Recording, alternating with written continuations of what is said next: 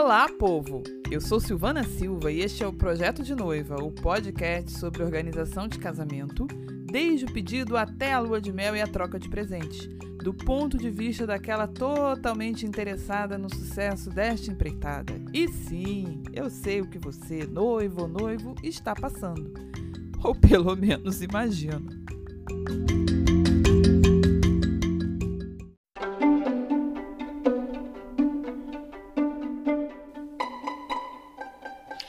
Olá, povo! Então hoje nós vamos falar sobre casamento civil virtual. É mesmo, gente?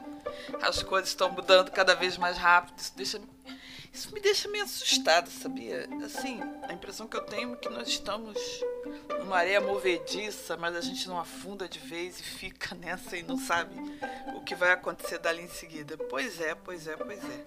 Bem, pessoal, eu falei no programa passado sobre casamento é, religioso no tempo da pandemia, sobre pessoas que estão se casando e usando a transmissão via live para poder fazer a, a cerimônia, receber a benção.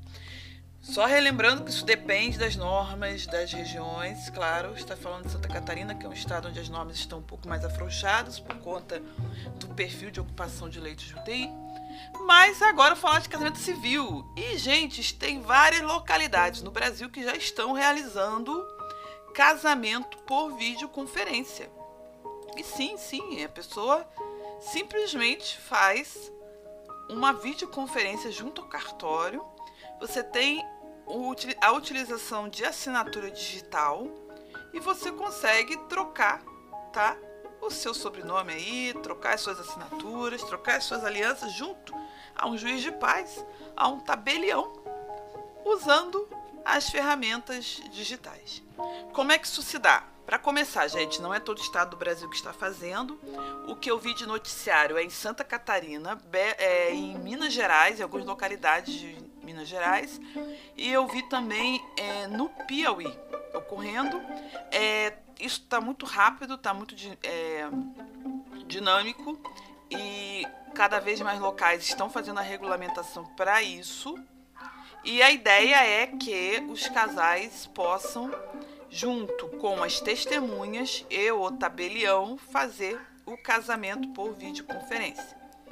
Qual a ideia aqui? Você já é, que já começou a fazer a parte dos proclamas e tudo mais, pode se informar com o seu cartório para saber se pode concluir. Caso você ainda não tenha feito, você estava pensando como faria e quiser levar à frente, entre em contato com o cartório da sua localidade para saber como está funcionando. É, hoje em dia você consegue enviar documentos, fazer certificação da autenticidade deles e fazer é, a cerimônia, né, o ato do casamento, tudo por via remota. Isso é uma coisa muito legal. Em alguns lugares também você vai ter que postar o material todo para ser enviado, assim como a obtenção das certidões vai ser feita pelo correio. É, Informe-se qual o melhor local para você poder, qual a melhor, o melhor método, melhor dizendo, para você poder fazer aí o seu casamento virtual. É, o que, que é importante, né? Você ter uma boa conexão de internet, assim como as testemunhas. Mas, gente, nós sabemos que hoje em dia os requisitos para se fazer uma videoconferência são mínimos. E as plataformas que os próprios cartórios utilizam também têm sido bem estáveis. Então fica aí a dica, você que estava pensando em casar, em oficializar a sua união e se unir ao seu noivo ou noiva, já tem agora a opção de se casar no civil pela internet. Então você faz a videoconferência para o civil, depois você faz a live para o religioso e pronto. Vocês estão casados, ok? Agora, gente, veio uma dica aí de. Já pensando em medicina, quando eu vou falar disso de união via internet, que é o seguinte: se você, noivo ou noiva, né, estão morando em localidades separadas e vocês vão se unir em casamento, ou seja, vão trocar de domicílio, gente, é muito importante prestar atenção na quarentena, tá bom? Nem toda localidade permite que as pessoas transitem de um lugar para o outro, então você precisa respeitar as normas da sua municipalidade, do seu estado, da sua localidade. Não faça isso de orelhada, não faça um ato destrambelhado. Ah, eu amo, eu vou fazer uma loucura. Loucura de amor, cuidado, que loucura de amor, em geral, é loucura de paixão, não acaba bem. E a outra a outra dica que eu dou também é o seguinte: se você está numa localidade e você vai se casar, né, vai mudar de domicílio e vai se unir ao seu futuro esposo, esposa, então, gente, isso é uma sugestão médica agora, tá bom? O que, que é o ideal, tá? A gente fala sempre no tempo de quarentena de 14 dias, que é o tempo para que é, nós, de acordo com a literatura, você, desde a transmissibilidade do coronavírus, é, você tenha tido contato com ele e daí você desenvolve sintomas. Então a minha sugestão é se você fizer esse movimento, que você mude-se para o local onde você vai viver agora em definitivo, que você é, fique em quarentena por 14 dias para você ter certeza de que não vai desenvolver nenhum sintoma e daí você faça a união com seu esposo esposa. Por que, que eu estou dizendo isso, gente? Porque existe uma possibilidade de você, ao se mudar, é, transmitir vírus para a pessoa. E, gente, alguém vai dizer assim: ah, Silvana, mas a gente fez o pacto da Covid eu vou ficar doente, ela fica doente, nós dois ficamos gripadinhos juntos e tudo bem. Então, não tô querendo ser profetisa do caos, não, mas eu conheço gente assim, em que uma pessoa tem uma gripe muito leve, fica muito bem, obrigada, e a outra, gente, fica doente, muito mal, interna no hospital, vai parar na UTI e até falece.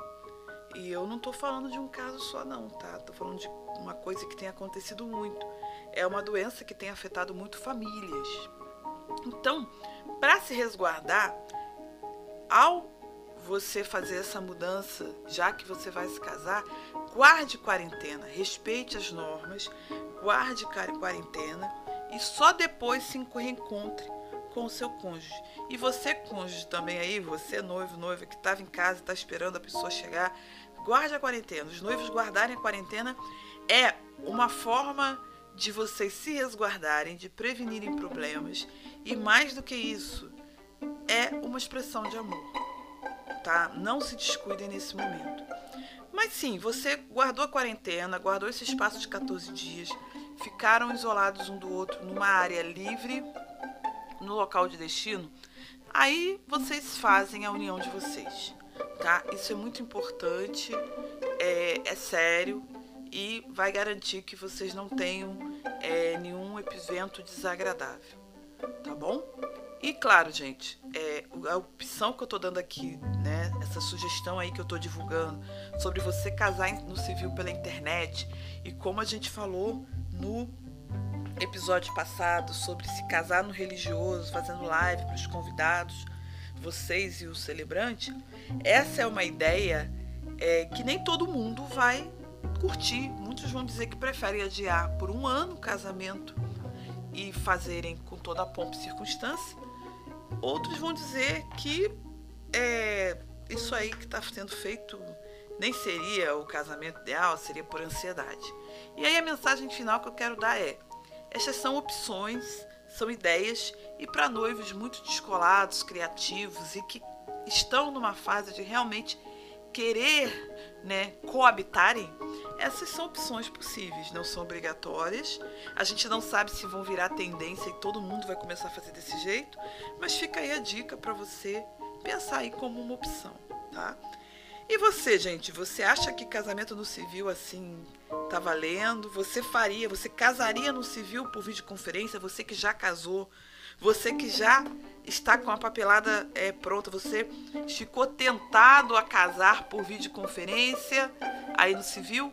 Deixa aí seu comentário, crítica, sugestão e aí link, ideia nas nossas redes sociais, no arroba Projeto de Noiva 2020 no Instagram, no Twitter em arroba Moreira Talvez, ou ainda pelo e-mail de noivaprojeto arroba gmail.com. Aguardo vocês. Tchau, povo!